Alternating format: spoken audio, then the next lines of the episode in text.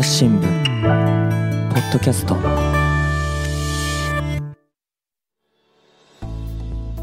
朝日新聞の神田大輔です、えー今回 SDGs のお話です。藤田淳さんお招きしております。藤田さんよろしくお願いします。よろしくお願いします。ね、藤田さんはあの朝日新聞の SDGs 番長ということで聞いてますけどね、それ それがあって怒られる。そうですか、まああの、ともかくですねその SDGs に関して、この間のねあの放送で、結構ね、朝日新聞、ポッドキャストでも取り上げてますよっていう話をしたんで、ちょっと今回はその辺の話から入っていこうかなと思うんですけれども、ちょっとね、その私、まとめたんですよ。どういう番組が SDGs 絡みかなってまあ、SDGs も範囲広いんでですね、でその中でも、えー、大体6種類ぐらいに分けて、ジェンダーの話、えー不平等とか差別の問題、生物多様性の問題、環境とかエネルギーの問題、あとは経済の問題、それから福祉とか健康の分野の問題っていうふうに分けたんですけれども、やっぱり、ね、一番多かったのはね、ジェンダーでしたね。どうですか、そうね。そうですね。藤田さんもなんか聞いて印象にあるやつとかあります？まあね、やっぱいろいろありますけど、まあ僕のあの同期ですけど、父さんとエリカさん。ねね 同期、同期入社なんですね。あ、そうなんです。はい。えっ、と、まあ彼女のね、その映画から見見た話、すごく、本当は SDGs ですよね、ザですよね。まあど真ん中しれまあ今度お話、じ実はまた伺ったりしようと思ってるんですけど、まあそういう形だったり、あと、まあいっぱいあって、まあその、フェムテックじゃないけど、なんうんか、そういうところもね、えっと、今っぽい話で面白かったなと思ったりして、あれなんか、まあ、なでしこがあげ、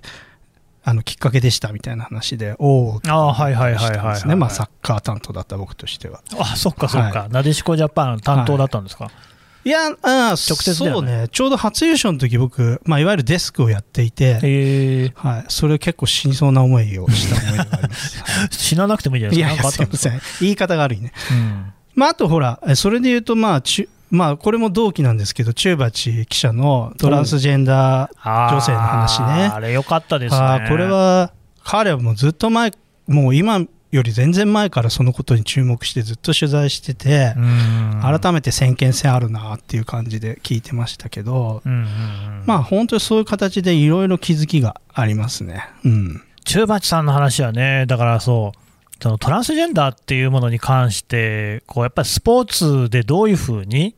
えー扱うのかっていうところで、やっぱり議論があるわけですよね。だからなんか最近のアメリカの動きなんかでも、そのトランスジェンダーの要するに、まあ、とりわけその男性からあ女性へ、心と体の性が一致しないことによって、その女性へっていうことで、あの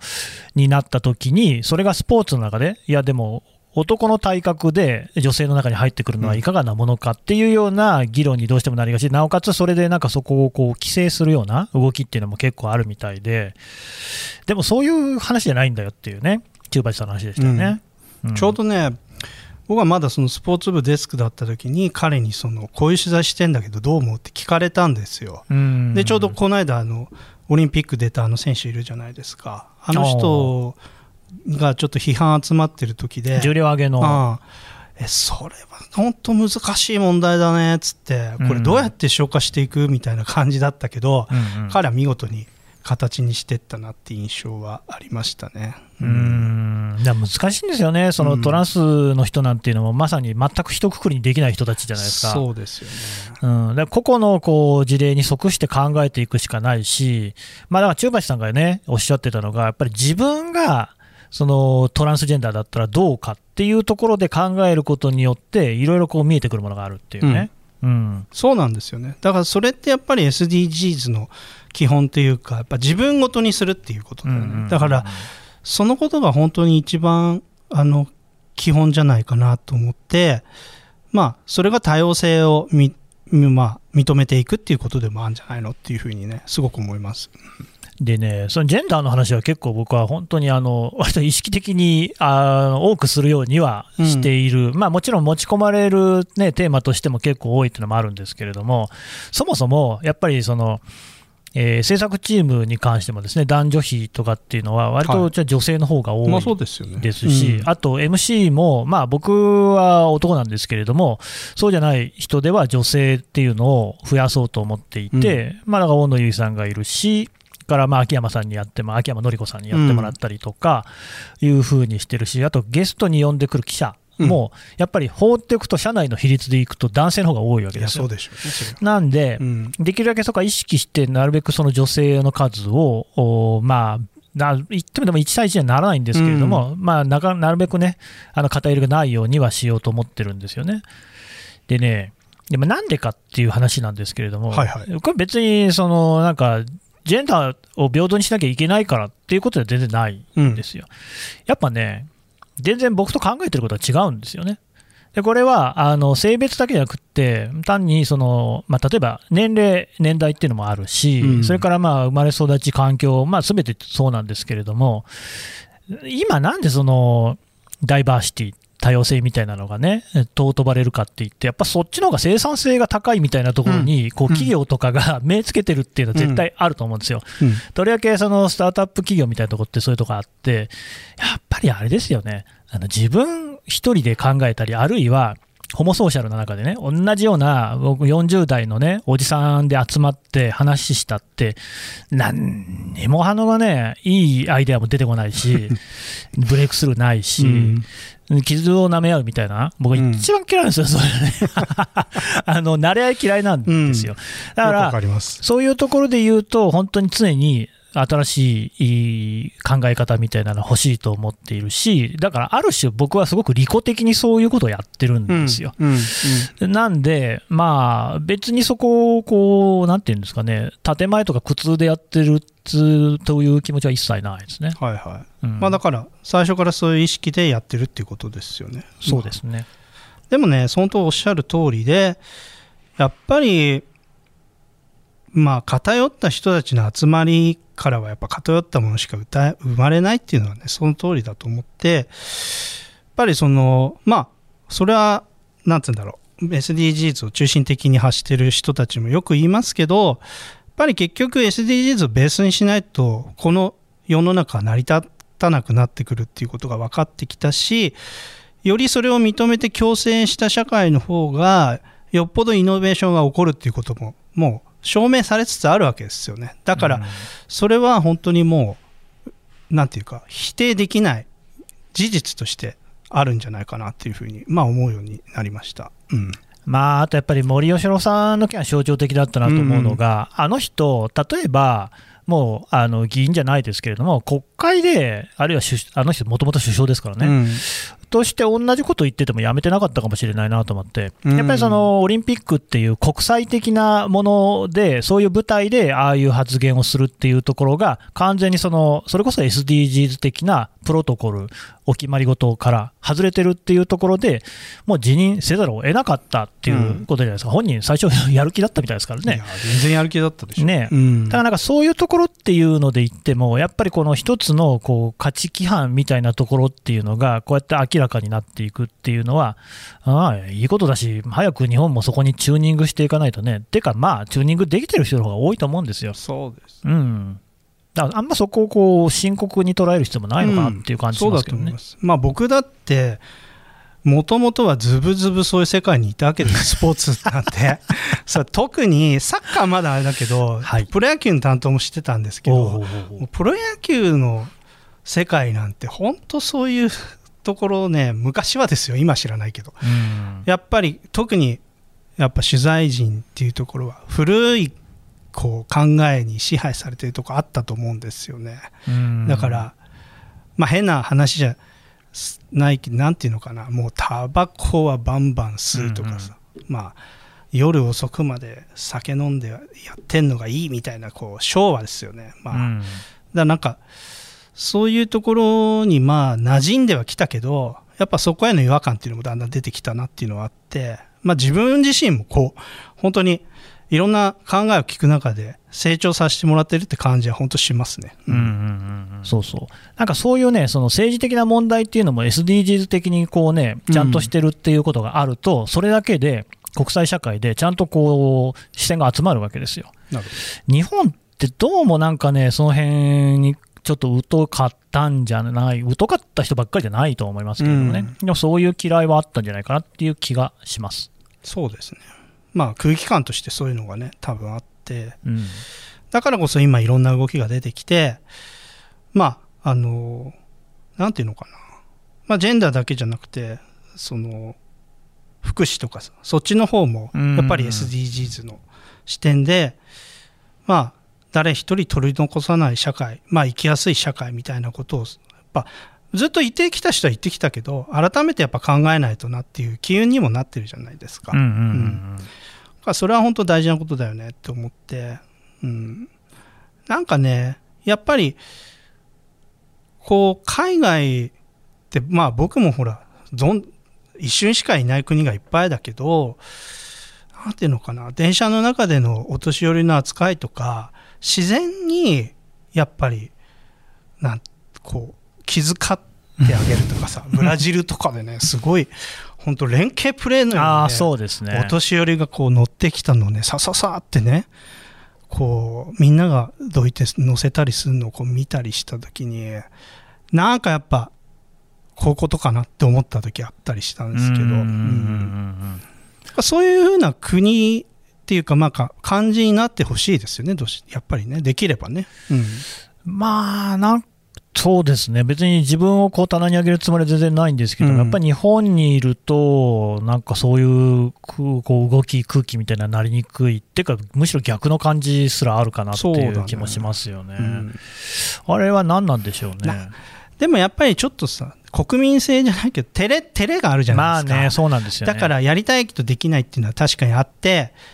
でもそういう時には SDGs っていうのをこう錦の御旗じゃないけどさ、うん。なんかそういう形で使っていけばいいんじゃないのかなと思ったりそうもしてます。ですね、うん。なんかこう、だから本当、うまい具合使うっていうのが多分一つのキーポイントなのかなっていうと、多分まあ、それはそれで。まあねあれだけどね。っていう人もいるかもしれないけれども、ただ、やっぱこれは、あのうまい具合、やっぱこう人口に解釈してほしい、うん。みんなが知っ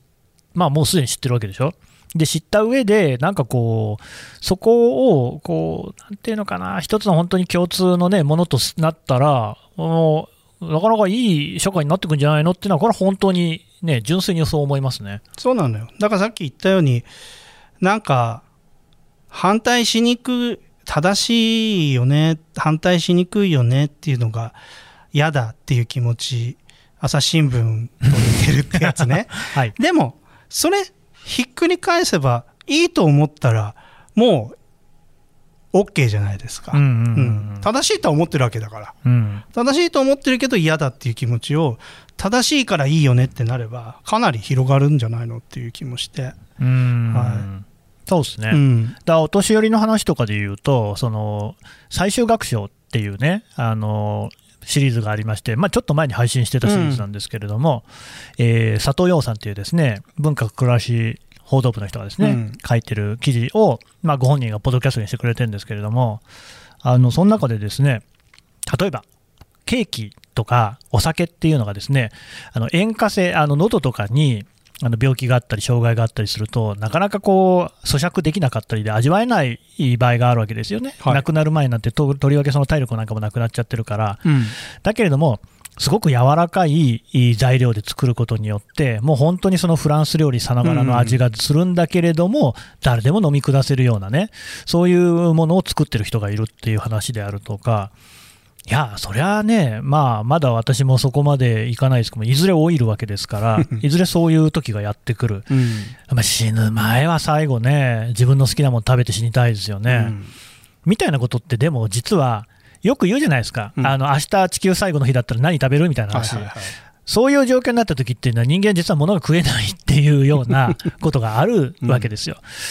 ただね、そういうことができるかもしれないっていうね。であとは例えば、ペットっていうのが今、すごいね、うん。本当にあのーまあ、人間と同じ、それ以上ぐらいのその家族の存在になってるじゃないですか。はいはい。とりわけそのお年寄りそうだし、あとまあ介護に必要な介護犬ありますよね、まあ、盲導犬しかりそうですけれども、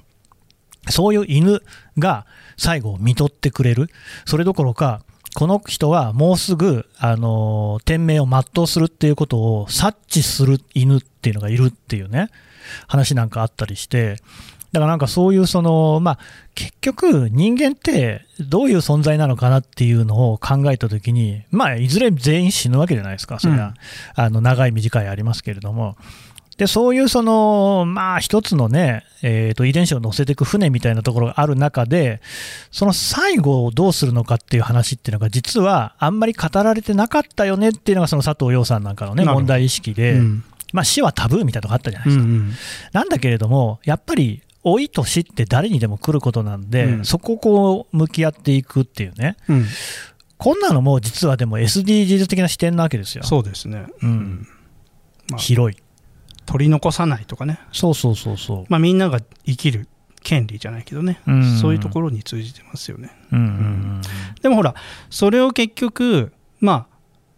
だからこそ SDGs 的な発想で考える人っていうのもいるわけだよね。うんだからうんそこが評価される、まあ、さっき神田君も言ったけど、そこが評価される評価軸として、こう SDGs みたいなのができてきて、前からそういうことやってた人はいるけど、再度光が当たるとか、あるいは自分の活動を捉え直したら、実は SDGs だったんだ、俺のやってること、みたいな形で、逆にこそうアピール、アピールっていうかさ世の中にさ、通りやすく、接点が増えるっていう。そうことなんだと思うんだよね。だら、から新聞社もそうやって地道にいろんなその小さなことを取材してきた方たくさんいると思うんだけど、うん。そこに改めてユーザーとの接点が SDGs っていうその視点を持ち込んだことによって生まれるんじゃないかっていうふうなね、そこは僕は光だと感じているところでもありますね。うん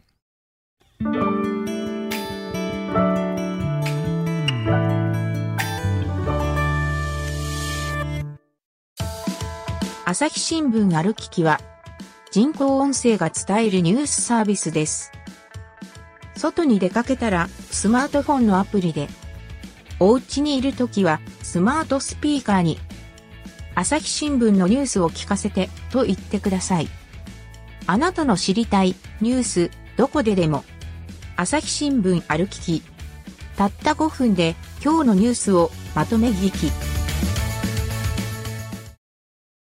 であとだから、まあ他に SDGs で大きいテーマっていうと環境問題ってのがありますけど、まあ、環境問題も結構ね、あのちょこちょことこう、ね。ポッドキャストでもやっパイはないけどね。そうですね、ん。ジェンダーほど多くはないんですけど、うん。やっているんですけれども、まあ、例えばベトナムで石炭火力発電所っていうのを日本が開発していて、ですね、だけれども、ベトナムの政権、ちなみにベトナムっていう国は大変ですね、はいあのなんというか、中国とかと似たような雰囲気の政治体制のもとにある国で、うん。割と強権的なんですよ。っていう国なんですけれども、ゴーって石炭を進めるんじゃなくって、うんうん。えーと太陽光とかですね再生可能エネルギーの方にシフトしつつあるっていう話。を、はいはいはいまあ、ハノイからそう記者がやってくれたんですけれども、うん。北京でね、船越記者が言ってたのもね、うん。習近平さんっていうのは、意外とというか、環境問題とか結構好きなんですよね、あの人、うん。クリーンエネルギーみたいな話。で、多分まあ彼曰く、半分ぐらい本当にそういう問題にもともと興味がある人で、うん。半分ぐらいはもちろん中国の国策として、やっぱりその、まあ、電気自動車ですけれども、えーガソリン使ったエンジンっていうのは開発するのが難しい、うん。もう自動車をその国で作れるかどうか、工場ができるかどうかっていうのが一つのですね工業化の目安になるぐらい、あの自動車って作るの難しいわけですよ。うん。中東だとトルコとイランしか作れないかな、あエジプトとかサウジは作れないんですよ。で、そういうところで見ても、まあ、中国ももちろん自動車作れますけれども、ただ、やっぱりに日本車のような高度な技術っていうのはなかなか難しい、うん。けれども、電気自動車にすれば、そこは簡単にクリアできちゃうわけですよね、モーターが、バッテリーとモーターがあればいいわけだから。うん。っ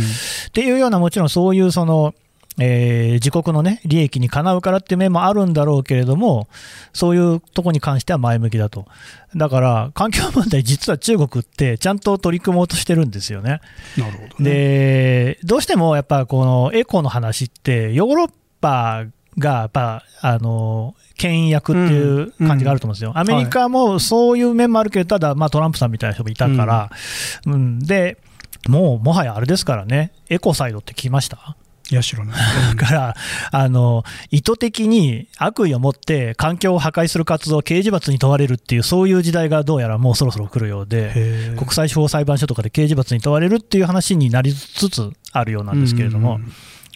っていうふうに聞くと、また息苦しいなって思うかもしれないけれども、もともと日本でも水俣病とかね、うん。大体病であるとか、公害っていっぱいあって、そういうのを、まあ、なんとか克服してきたっていうところがあるわけじゃないですか、はい。そこと連続してると思うんですよね。で結局そういうそのまあいろいろなこう知見っていうのがまあもともとあって日本なんかは割と実は早い段階でそこを経験してるんだから、うん。環境の問題とかに関してもそれこそ核の問題とかと一緒でこう知見あるはずなんだけれども、うんそうだよね。かなり鈍い、あれ、前からいつも思ってるんですけど、うん。別に僕もそんなにね、あの人のこと言えたきりじゃないんですけど、はいはい。なんで日本ってこんなに環境問題、あんまりこうピンときてないんですかね？なんでだろう。でもまださどいや、ヨーロッパとかと圧倒的に温度差ありますよね、ううん。行くとびっくりするぐらい、なんなんですかね、だろうね。季節感みたいなのがあるからかな。季節感うん。というと、いやまださ自然を感じられるじゃないですか。なんとなくね まだね。うーん、でも、いや、まあ、ちょっと直接的な因果関係は定かでないにせよ、やっぱり僕らが子供だった頃に比べて、明らかに気象って変ですよ。いや変だよね、うん。こんなに毎度毎度ね、雨だなんだっつって、人が死ぬっていうようなことってなかった気がするんだけどな。いやないよ。あと夏暑いし。うん。暑い。めちゃくちゃ暑い。かと思ったら突然めちゃ涼しくなってびっくりしてますけど、だからねまあまあそれはちょっと弊社で言えばさ高校野球だってさ、うん。今日今年は大変だったじゃないですか。大変だった雨いっぱい降ってね。だ。から、まあ、夏の、まあ、オリンピックにしたってその、まあ、インターハイだって夏にあるんだけど夏に外でやる競技ってこの先サステナブルなんですかみたいな議論が結構出てきたっていうね、うん。まあ、熱中症とかの議論は昔からあるけど、うん。だからそういうふうにやっぱり実際にこう自分の身に起きてくるとそりゃやっぱ考え出すっていうところはそれはあるでしょ。うんうんうんだから自然に近い人たちはやっぱり海の漁師さんとかさそういう方は海のゴミの問題とかさ直面していてやっぱそこから声が上がってくるとかさ、まあうんそういうことがあるじゃないですか、だけどどうなんだろうね。日本で環境がそうなんないのっていうのは直面しないかなあんまり。うん。ヨーロッパだと直面するんだろうかいやー、別に同じようなもんだと思いますけどね。うん。うん。いや、それはもちろん直面しているかしてないかでいうと、海洋国家みたいなところだと、本当に沈んじゃうみたいなとこあったりするから、より身に迫ったものはあるかもしれませんけど、ただ、じゃあ、ヨーロッパと日本で違うかっていうとね、そうね。いや、もう実際だってね、結構いろいろなこう被害というか、変化って出てるって言いますもんね、例えばさ、それこそ農家の人のね、ポッドキャストとか聞いてると、やっぱりこう、暑くなっちゃって、うん。その本来の生育環境でその食、えー野菜とか果物とかを育てられなくなっちゃって、味が変わっちゃったりとか、あとなんていうの、その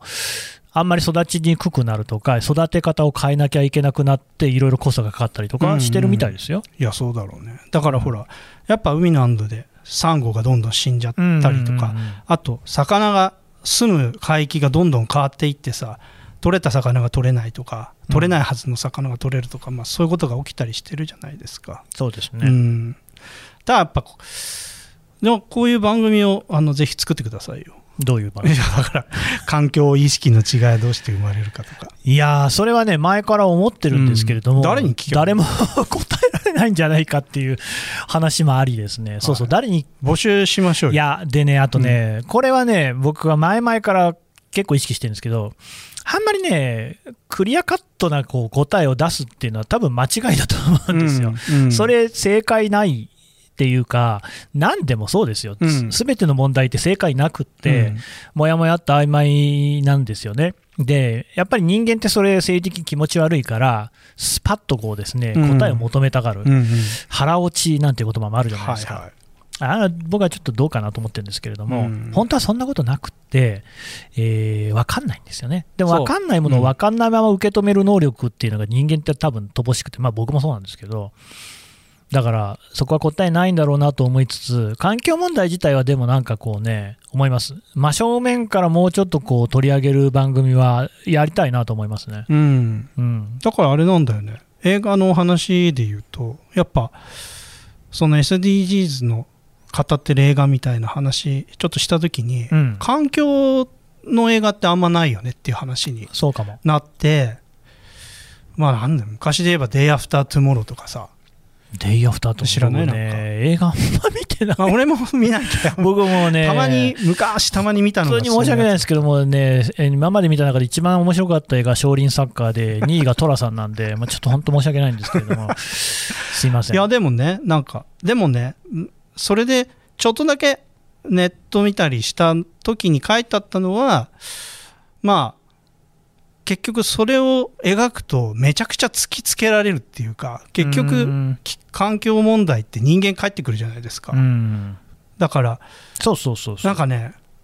ショックが大きすぎて作れないみたいなうね、ん、あのなんかなんかストーリーとして成り立ちにくいんですみたいなはいはいはい、はい。ことが書いてあったけど、でも増えてくるんじゃないです。でも描き方が難しいんだよね。多分ね。結論は一緒になっちゃうようななんか人によって違うみたいなことってあんまないんじゃない？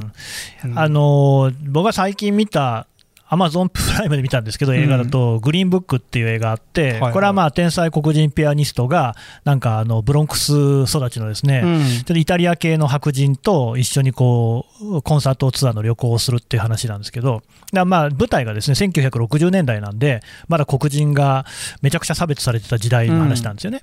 でまあ、だからそういうその SDGs の中でいうところのそのまあ差別とか不平等みたいな問題を取り上げてて、でこれはね、いい映画でね、はあもうなんか見終わった時には最近もう涙腺緩いんでね、泣いちゃうんですけど、うん。いい映画なんですよ。でただ思うのは、うん。やっぱこういう不平等の問題とかっていうのは、そういうそのヒューマニティっていう意味でドラマ化しやすいなっていう、うんうん。環境問題って、どういうふうに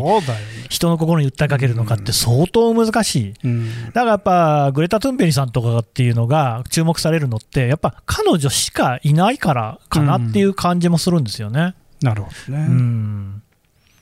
やでも確かにね。なんか気象をなんか擬人化して描くわけにもいかないしねなんとなく。そうなんですよね。そういう意味で言うと、生物多様性とかのが分かりやすいかもしれないですね。うんポッドキャストでも過去に、えー、と小坪優さんとかね、はいあと太田さんっていうね、これもあの動物園の取材とかしてる人なんですけど、動物の話、ライオンタダですみたいなね、そうそうそうそう。うん。で2人とも言ってるのが、2人実は微妙に立場違う人なんですけど、うん結局、最終的には全て人間のエゴなんですよ、あれ。うんうんね、動物周りのこともそうだし、環境問題っていうものがそもそも人間のエゴから離れるもんじゃないですよね。うんなんだけれども、だからそこの中で、それを前提とした上で、いろいろなことをこう捉え直す。だから SDGs の話って大体みんなそうなんですよね。うんジェンダーにしても、例えば僕はもうはっきり言って、その日本においてはですよ、あのーまあ、ジェンダー的に言うと、これまで支配的な立場にいるそうなわけですよね、男だし、うん年も40代だし。はい。だけれども、さっきの自分の中にトランスの人の視点を持ってくるみたいなことによって、そこがこう見えるものが全然違ってくるっていうね、なんかそういうことの、まあなんていうのかな、誤解はね、避けずないというと、面白さっていうか、世界がこうね、くるっと回転する感じみたいなのっていうところを、なんかどういうふうにね、伝えていければいいのかなってのは思いますね。なるほどねうん。でもねあれですね生物多様性みたいな話って朝日新聞結構書いていててる。そうそう面白いこれがすごく 読むと面白いですよ。ああ小坪君なんかはめっちゃおもろいですよね。本当に視点がさうんあそういうとこから来るんだっていう感じでね結構感心しますいね、やーそうだからやっはぱね、視点、生き物視点で見た時の地球みたいなのがやっぱ面白いんですよね。うん。そういうのが、ざでも残念ながらやっぱりね、難しいんじゃないかな、伝えるのが。うーん。そうね。だから、それこそ、ポッドキャストとかは時間を使えるから、はいはいはい。そこら辺もね、それこそ小坪さんにも噛んで含めるようにいろいろ聞いてったわけなんですけれども、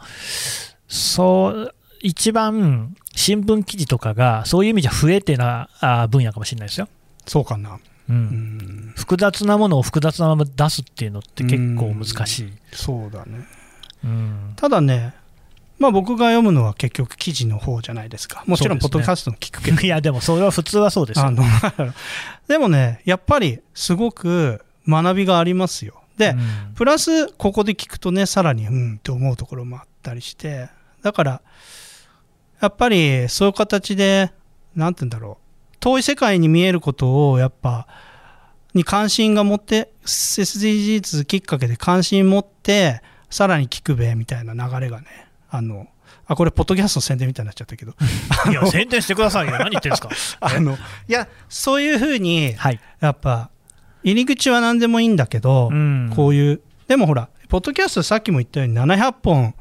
あったら、うん。なかなかそれ全部どんなのがあるのって分かんないじゃないですか。絶対無理ですよ。毎日見てないと。無理無理。だけどこういう形でリストアップしてもらってじゃあこれはこれを、ま、学ぶっつっちゃ変だけどさ知れ知る番組ですよとかっていまあそうそう、だから本当にあ、の、一緒に顔考えるみたいなね。うんそうそうそう。僕だって別に何の結論もないですからね。そう。ユーザーの皆さんがでもあちょっと知りたいなっていう時にちょっと聞けるみたいな感じで、あの見せていけるといいなと思ってそれを自分たちのサイトもやっぱり目指していきたいなっていううん。ところはありますね、だからなんていうんですかね SDGs ってね、まあ、逆に言うと新聞に合ってはいるんだけど、うん。合ってないっていうのは社会とか政治とか経済とか、まあ、それこそ科学とか全部関係あるじゃないですか。うんうんうんうん、で全部分かれてるね新聞社の中。分かれてる。ページも。うん、だから SDGs って考えると全部の部で全部の面ですって感じになって、うんうん。なんていうのかな。まぶされちゃってどこあるか分かんないっていうあのうん難点もあるんですよ。うんもちろんいろんなこと知れるっていう点もあってね。だからそこを、まあ、我々みたいな社内にあって SDGs に特化したサイトみたいなところである意味キュレーションみたいにして見せていける形になるとよりあのいいのかなとかっていうふうに思ったりしてますね。うん。だからまあ多分その SDGs、まあ、SDGs っていうけど、要するにその社会問題っていうののポイントっていうのは、まあ、報道のポイントでもあるんだけれども、どう自分ごと化するかっていうことだと思うんですよね、それに他ならない。うん。でそのもう再三僕は何度も言ってるけども SDGs を自分なりにこう利用するっていうところが、そこのこう入り口になるんじゃないかなっていうふうに思ってるんですけど藤田さんってその辺ってどう思います？自分ごと化。これはね、まあ、自分たちも大きいテーマとしてうんやってるんですけれども、でもやっぱり、その、やっぱり自分から遠い話ももちろんあるんですよ。だけど、まあねあのそれでもまあ、こう接してみるとね、あの、あこう視点をまあ学ぶことができるっていうところはあって、だから、やっぱり何度も言っちゃってあれだけど視点替えっていうところにあのヒントがあってやっぱり自分のこれまでの考え行動みたいなのをあのそれで見てみるとなんか当てはまることが結構あったりして、そうですね、うん、そこをねあなんだ自分の中にもあるんだなみたいな気づきがあるとどんどんどんどんこうなんか広がっていく感じがしますよ。だから、うんうん自分もなんであのこう SDGs 的なところに関心入ってきたのかなと思ったらやっぱり僕なんかまあ何度もサッカーのして話をして悪いけど アフリカの取材とか結構行ったんですよね、うんうん。アフリカの国に、はい。そしたら嫌顔でも貧困とかそうです、ね、差別とか不平等とかめちゃくちゃ感じるじゃないですか。でそういうサッカーってやっぱいろんな国でやってる分そういうことが課題としてもあったりしますよね。だからそういう素地として自分の中にあったものが SDGs 観点で見るとあ俺ってそういうとこ昔から関心あったな実はみたいなところに気づかされるっていうのもあるんですよね。だから、なんていうのかな、結局これって自分、まあ、どんどんどんどん気象もそうだけど、自分の生活に、を悪くしてくるから今止めようよみたいな話なわけじゃない、うん。だから、結局自分に返ってきちゃうわけで、うん。うんなんか、あの、そうやって、あ、接点を見つけたら、あの、やっぱ結局これやんやんなきゃっつうのも変だけど、こういう考えで、やっぱ結局、進んでいかないと、もう弊害しかないよねっていうふううん。に、多分、どっかでみんな思うと思うんですよね。うん、それはね。うん。まあ、嫌でも思わされちゃうっていうかね。うん。うん。だから、ただね、やっぱ、規範みたいに思っちゃうと、やっぱちょっときついじゃないですか。そうですね、うん。だけど、まあ、まあ、ちょそういう意味で、こう、心のよりどころとまで言わないけどさ、まあ最初に言ったように立ち立ち戻ってみるみたいな。うんまあ僕は本当あの、武器にも盾にもなりうると思うんですけど、基本的にこれまで規範っていうものは、上から降ってくるものだったわけですよ。うんそれは国であったり、自治体であったり、自分の属する組織であったりね。だけど、SDGs に関して言うと、曖昧模ことしているがゆえに、自分でその形を縦の形とかにして、上にこうかざすことができるっていう、そういうところをですね、なんかうまい具合にみんな使っていくことによって、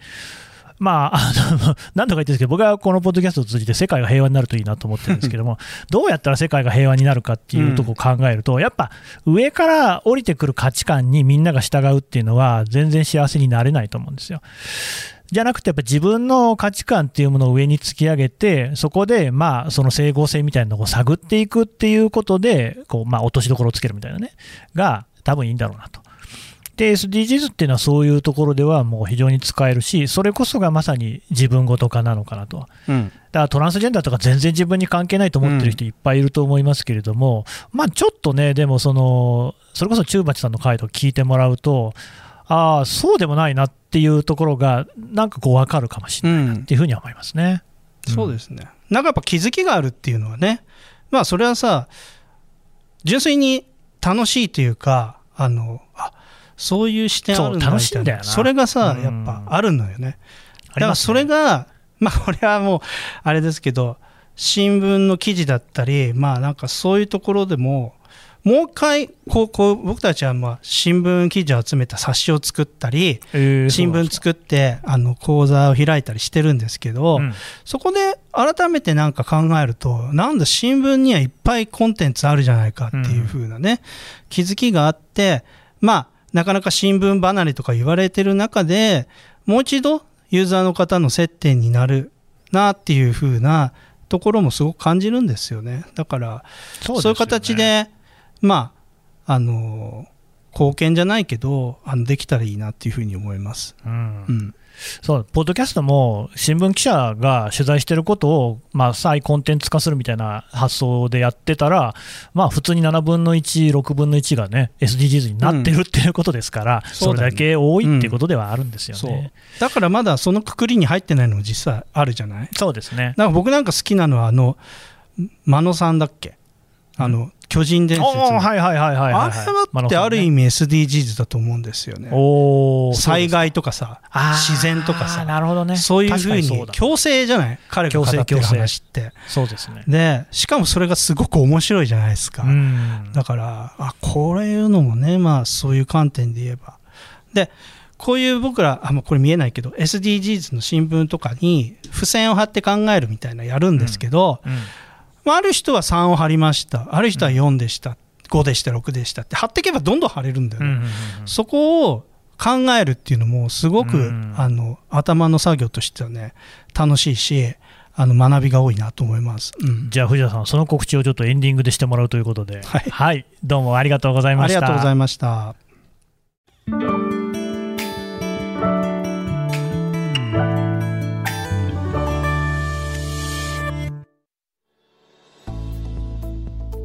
はい、えー藤田淳さんのお話を伺ってきました。えーと、その SDGs の新聞みたいなのがあるんですか？あそうなんです。これどこかでもらえるんですか？これはねちょっと新聞の前に冊子っていうのがあるんですね、はいはい。SDGs であの 2030SDGs で買えるの冊子っていうの。これを1年に1回ぐらい今第5部まで出ていて、